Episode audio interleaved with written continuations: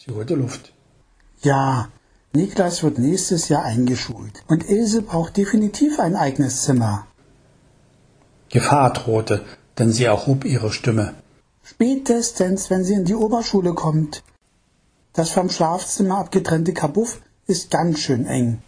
Das Kabuff, wie sie es nannte, war ein kleiner Raum, den ich ursprünglich als Arbeitszimmer konzipierte und bei Niklas Geburt als Kinderzimmer deklariert hatte. Ich ließ Jojo los. Und die von gegenüber schauen uns fast auf den Teller. Es stimmte. Die Straße war schmal, es reichte gerade einmal für eine Parkreihe und die Balkone des gegenüberliegenden Hauses waren so nah, dass es schon fast nahezu Nötigung war, wenn sich dort jemand aufhielt. Und die Wände musst du auch neu tapezieren, setzte sie hinzu.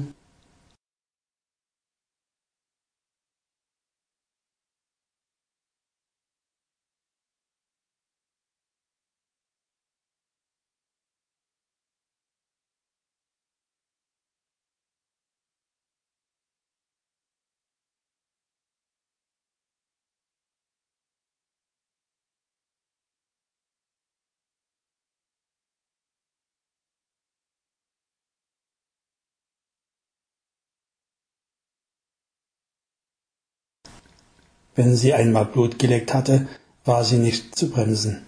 Demonstrativ sah ich mich im Raum um. Die Tapeten sind hell und freundlich, die Decke weiß und sie legte mir den Finger auf die Lippen. Lenke nicht ab. Du weißt, was ich meine. Mühsam nickte ich und ließ meinen Blick auf das untere Drittel der Räume auf Hundenasenhöhe fallen. Ob wir ihm das noch abgewöhnen können? fragte sie während meine Augen unruhig umherwanderten. Keinesfalls verspürte ich Lust auf Renovierungsarbeiten, aber ich musste ihr recht geben. In Schnupperhöhe prangten deutliche Spuren. Zudem schupperte sich Emma seit jeher das Fell am liebsten an den hellsten Stellen der Strukturtapete, besonders wenn sie nass war. Hätten wir sie lieber in Portugal gelassen, murmelte ich. Auf der Straße? Jojo war aufgebracht. Niemals. Jetzt erstach mich ihr Blick förmlich. Ist ja schon gut, grummelte ich. Renovieren wir eben. Erneut sah ich mich um. Du? rief sie leise. Ich drückte ihr einen Kuss auf die Stirn und nahm ihren Kopf in meine Hände, um ihr direkt ins Gesicht zu schauen. Ich hab mir überlegt, na ja, ich, ich besuche eine Nacht meine Mama. Genervt warf ich meinen Kopf nach hinten und fixierte die Decke. Warum stotterte sie so? Natürlich konnte sie. Eine Vielzahl von Möglichkeiten, die Zeit zu nutzen, schossen mir durch den Kopf.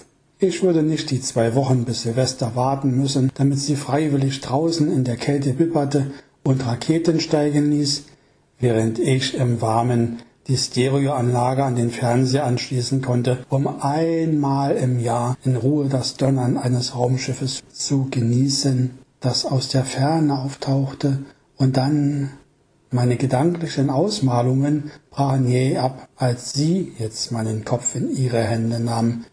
Na ja, ich wollte die Kinder hier lassen. Ist das in Ordnung? Kommst du klar? Das imaginäre Raumschiff zerplatzte. Eine Nacht? Das sind zwei Tage. Sie fixierte mich wortlos. Klar komme ich klar, bellte ich. Ach, lass mal, ich nehme die Kinder mit. Mein Atem rasselte. Jojo, fragte ich warnend, entscheidest du dich? Sie spielte das weibliche Hin und Her, dieses Auf und Ab, das ihre Art ausmachte und mich hin und her trieb zwischen meinen Ausbrüchen und mühsam erlangten Ruhepausen für den Blutfluss in meinen Adern. Ja, ja, gleich. Einen Moment noch starrte ich sie an. Mit Mühe wartete ich ab. Ich lasse sie hier und gebe einen Ersatzschlüssel bei Frau Zeta ab. Ersatzschlüssel bei der Nachbarin? erschote ich. Warum das denn? Und ich brauche dein Auto, weil meine Mutter den Keller aufräumen will. Keller? Du hast Angst vor Spinnen? Ja, vor unseren Kellerspinnen. Da war sie wieder, die Frauenlogik. Der Keller meiner Mutter ist nicht so muffig wie unser. Und warum mein Auto? Es ist neuer. Deines ist doch schon fast scheintot. Sie ignorierte meinen Seitenhieb auf das alte